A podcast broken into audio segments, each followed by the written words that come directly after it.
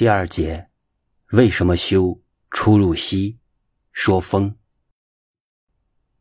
释迦牟尼教导弟子们极深成就正果位的修持方法，是先由修出入息入手。我们给他下一个注解，是先修有为法，就是从现有生命的生理方面入手去修的。现在的生命，重点就是鼻子到喉咙这里三寸的地方。如果气不进来，就活不了；一口气不来，就是死亡。所以要从这里开始修。在修学的物理方面讲，这是修风大。就是宇宙的能量变成风，变成气。这个风是无形无相的。谁看到过风啊？我们大家看到过风没有？没有。你说有啊？风吹到脸上有感觉，那是你脸的感觉。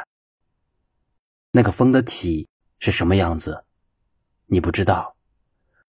所以。在《庄子·齐物论》中，描写宇宙天地的大气，碰到小孔有小声，大孔有大声。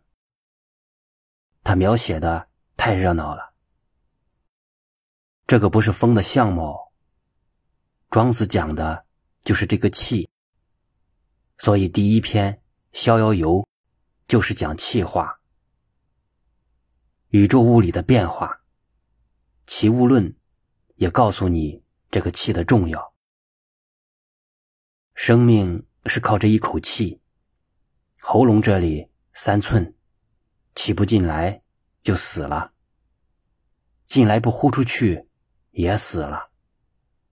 这个生命是那么脆弱、短暂，就在这个呼吸往来之间，在八十里头，这个呼吸。是什么作用？知道吗？这叫根本一。因缘里头的根本一。你问一般讲唯识的，什么叫根本一？他会说，那是习气。把根本一当成理论上的观念了。他不晓得，就是这个气来的。这个气叫做根本一。根本一的后面是什么？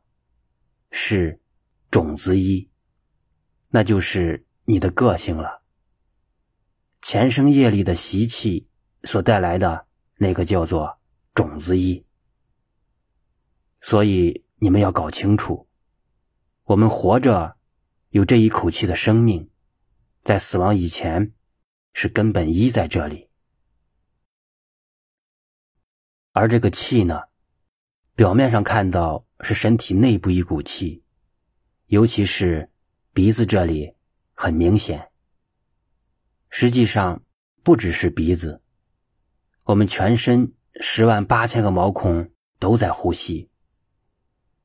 尤其身体上有九个洞，两个眼睛，两个鼻孔，两个耳朵，一个嘴巴，脸上有七个，下面。小便、大便的九个洞都在呼吸。